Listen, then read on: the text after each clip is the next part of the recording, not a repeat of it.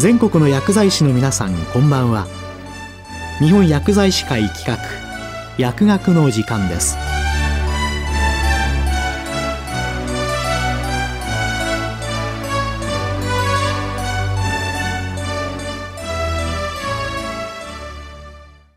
今日は、がん薬物療法に対するかかりつけ薬剤師、薬局の役割について、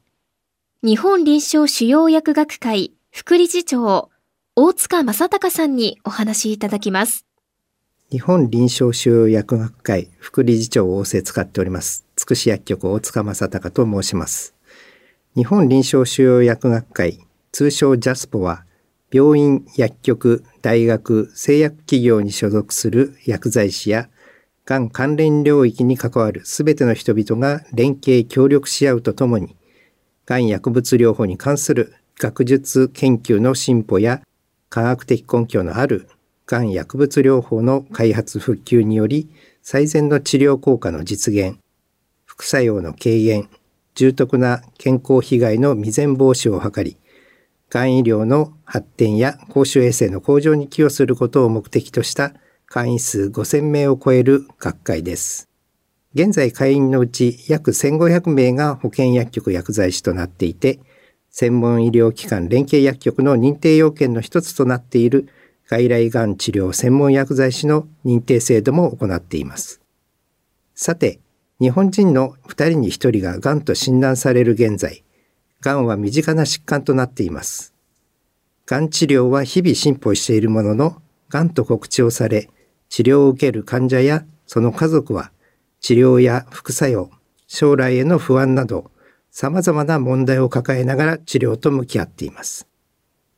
その気持ちに寄り添い、支え、不安を少しでも和らげることが薬剤師も問われています。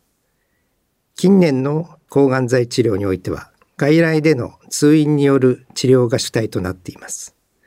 かかりつけ薬剤師、薬局による副作用マネジメントや患者の服薬状況の共有、治療に対する不安の軽減などの積極的な取り組みは、患者にとっての多くのメリットをもたらし、患者の安心安全ながん薬物療法の継続に寄与すると考えられます。当学会のかかりつけ薬剤師薬局のがん薬物療法に関する業務指針ワーキンググループでは、抗悪性腫瘍薬を頻繁に受け付けていない保健薬局の薬剤師が適切に業務を遂行できるための一助として、かかりつけ薬剤師、薬局におけるがん薬物療法に関するガイダンスを作成しています。ガイダンスでは、第1章は、保健薬局において処方箋を扱う流れの中、抗悪性腫瘍薬の処方箋を取り扱う上で注意すべき点や行うべき事項を盛り込んでいます。第2章は2016年から2021年の学術大会にて発表された保健薬局でのがん薬物療法において参考となる事例をワーキンググループで抜粋し、発表時のポスターの内容と使用しているツールを掲載しています。第3章は、がん患者の目線から捉えた薬剤師という存在を明らかにするために、がん患者への調査という視点で薬剤師によるがん薬物療法の評価について考察をしています。本日は第1章における抗悪性腫瘍薬を取り扱う上で注意すべき点や行うべき事項に関してワーキンググループメンバーでもあるがん専門薬剤師、外来がん治療専門薬剤師が実際にどのような点に気をつけて調剤するかをガイダンスから抜粋してお話しします。処方箋受付において処方箋受付時には適切な保険調剤を行うため、処方箋とともに健康保険証やお薬手帳等の服薬情報を確認する必要があります。また、高額な治療を行っていることも多いため、健康保険証以外にも公費の受給者証や限度額認定証の有無など、会計に関する内容も確認する必要があり、オンライン資格確認やマイナンバーカードの保険証利用を行うことで、患者が加入している医療保険、自己負担額上限額の確認や薬剤情報、特定健診等の情報を閲覧することができます。さらに、がん治療患者においては適切な薬物治療を支援するための情報として治療の経過を記載した日誌や病院が発行している情報提供書など治療に関する情報が載っているものは可能な限り確認することが望ましいとされます。ジェネリック医薬品への変更については希望された場合でも先発品との適用の違いや名称変更によるアドヒアランスの低下には注意が必要です。また、残薬や体調変化についても確認し、抗悪性腫瘍薬や指示療法薬の飲み忘れ、飲み残しや服薬状況について確認することが望ましいとされます。処方監査において、抗悪性腫瘍薬はハイリスク薬とされます。休薬期間がある薬剤やレジメン、適応症によって投与量や休薬期間が異なる場合等もありますので、特に注意が必要とされます。患者の状態に応じて投与量が変更となる場合も多いので、薬歴等も十分に活用します。抗悪性腫薬の処方監査時のチェック項目例になりますが、薬剤名、用法、用量、投与期間、休薬期間、レジメン、検査値、病名、薬物相互作用、指示療法薬の有無、お薬手帳、治療の経過を期待した日誌等を活用します。疑義紹介において、処方監査及び患者、または患者の介護者から聞き取った内容をもとに、処方内容に疑義があった場合は、疑義紹介を行います。医療機関で点滴治療等を行っている場合も多いため、患者が実施しているレジメン内容を把握した上で、疑義紹介を行うことが望ましいとされます。また、ホームページ等で抗悪性腫瘍薬の治療内容等に関して情報公開を行っている医療機関が増えてきているため、応受する医療機関の情報は日頃から確認を行います。抗悪性腫瘍薬を含む処方箋の疑似紹介時の留意事項例を挙げます。医療機関の薬剤部門が疑似紹介の窓口になる場合もあるため、患者背景なども含めた疑義紹介の要点を説明できるようにしてから実施します。指示用法薬に関する疑義紹介は、具体的な対応策、処方提案等をあらかじめ考えた上で実施します。次回の来院時の対応でも問題ないと考えられる内容の場合には、いわゆるトレーシングレポートによる情報提供も考慮します。紹介内容及び紹介結果は適切に記録し、調剤後のフォローアップに活用できるようにします。薬剤交付における情報提供と指導について、医療機関での説明と齟齬がないように、連携充実加算に関わる情報提供書や、退院時薬剤情報提供指導料に関わる情報提供書、治療に関する説明やパンフレット等をもらっていないか確認し、どのような説明を受けているか確認することが重要です。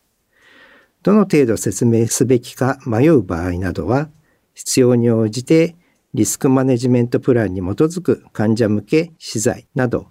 製薬企業等が作成した資料も活用しながら情報提供を行います。また、抗悪性腫瘍薬の服薬スケジュール、副作用発現時の対応、指示療法薬の使用方法等、指導した内容を患者が理解できるか確認を行うことも重要です。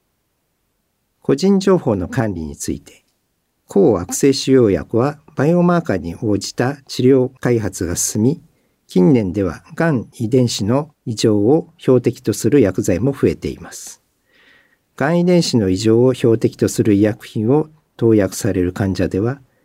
家計にがん遺伝子異常を持つ可能性も否定できません。そのため、がん治療に関わる患者情報の管理、処方箋や薬歴、お薬手帳、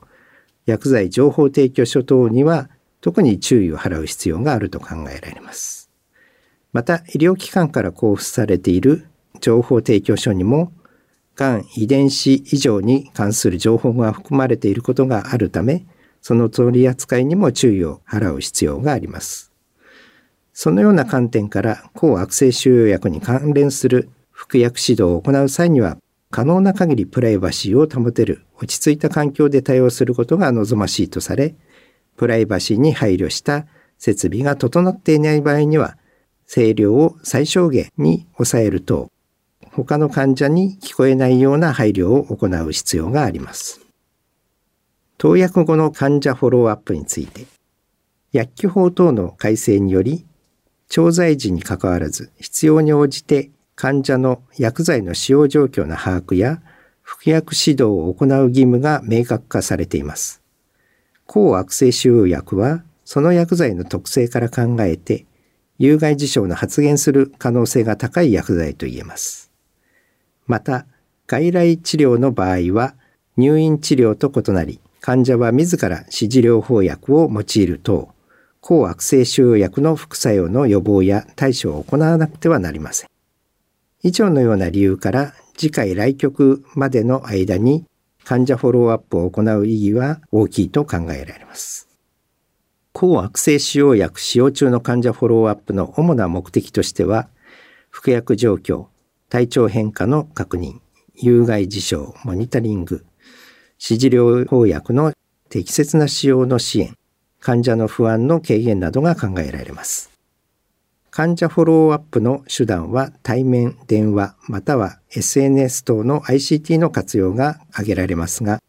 フォローアップの目的に照らして手段が適当か、双方向性が維持されているかといった点で手段を選択することが重要です。ICT を用いる場合は、個人情報保護の観点からセキュリティに対する配慮が必要となります。当該医療機関への情報提供について、医療機関への情報提供方法には、直接電話で医師や薬剤師に情報提供する方法と、文章等で提供する方法があります。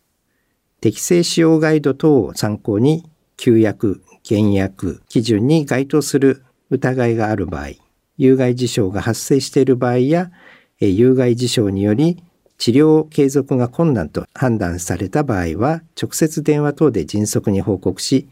医師に緊急受診や抗悪性腫瘍薬の休薬を含めた判断を仰ぐ必要があります。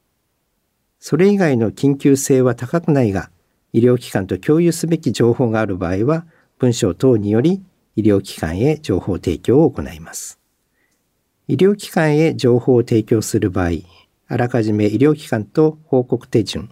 文書の受け入れ方法、報告内容のフォーマット等を定めておくことが望ましいとされます。保健薬局と病院との連携について、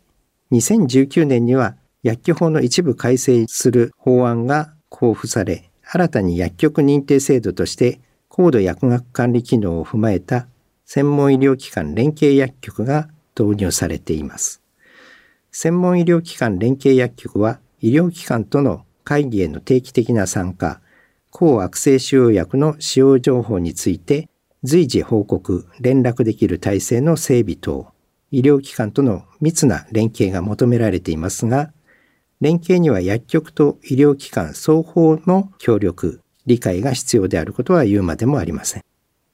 また、比較的連携を行いやすい門前薬局だけではなく、患者が利用する地域の薬局に対して、抗悪性腫瘍薬を適切に調剤、交付するための情報や、薬局で薬剤を交付後の服薬状況を共有する仕組み、システムを構築することが重要です。以上のような点を注意することで、かかりつけ薬剤師薬局が安心安全ながん薬物療法に寄り添い支えていくことができると考えます。不動在庫になる心配や緊急時の対応など数々の課題はあるかとは思いますが、地域で連携して乗り越えていく必要があるでしょう。ガイダンスは会員外でも閲覧できますので、学会のホームページよりアクセスしていただき、自身の地域や施設において参考にされ、かかりつけ薬剤師、薬局における安心安全ながん薬物療法の一助にしていただけましたら幸いです。今日は、がん薬物療法に対するかかりつけ薬剤師、薬局の役割について、日本臨床主要薬学会副理事長、大塚正隆さんにお話いただきました。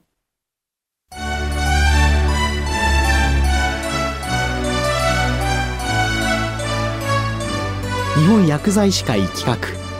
薬学の時間を終わります。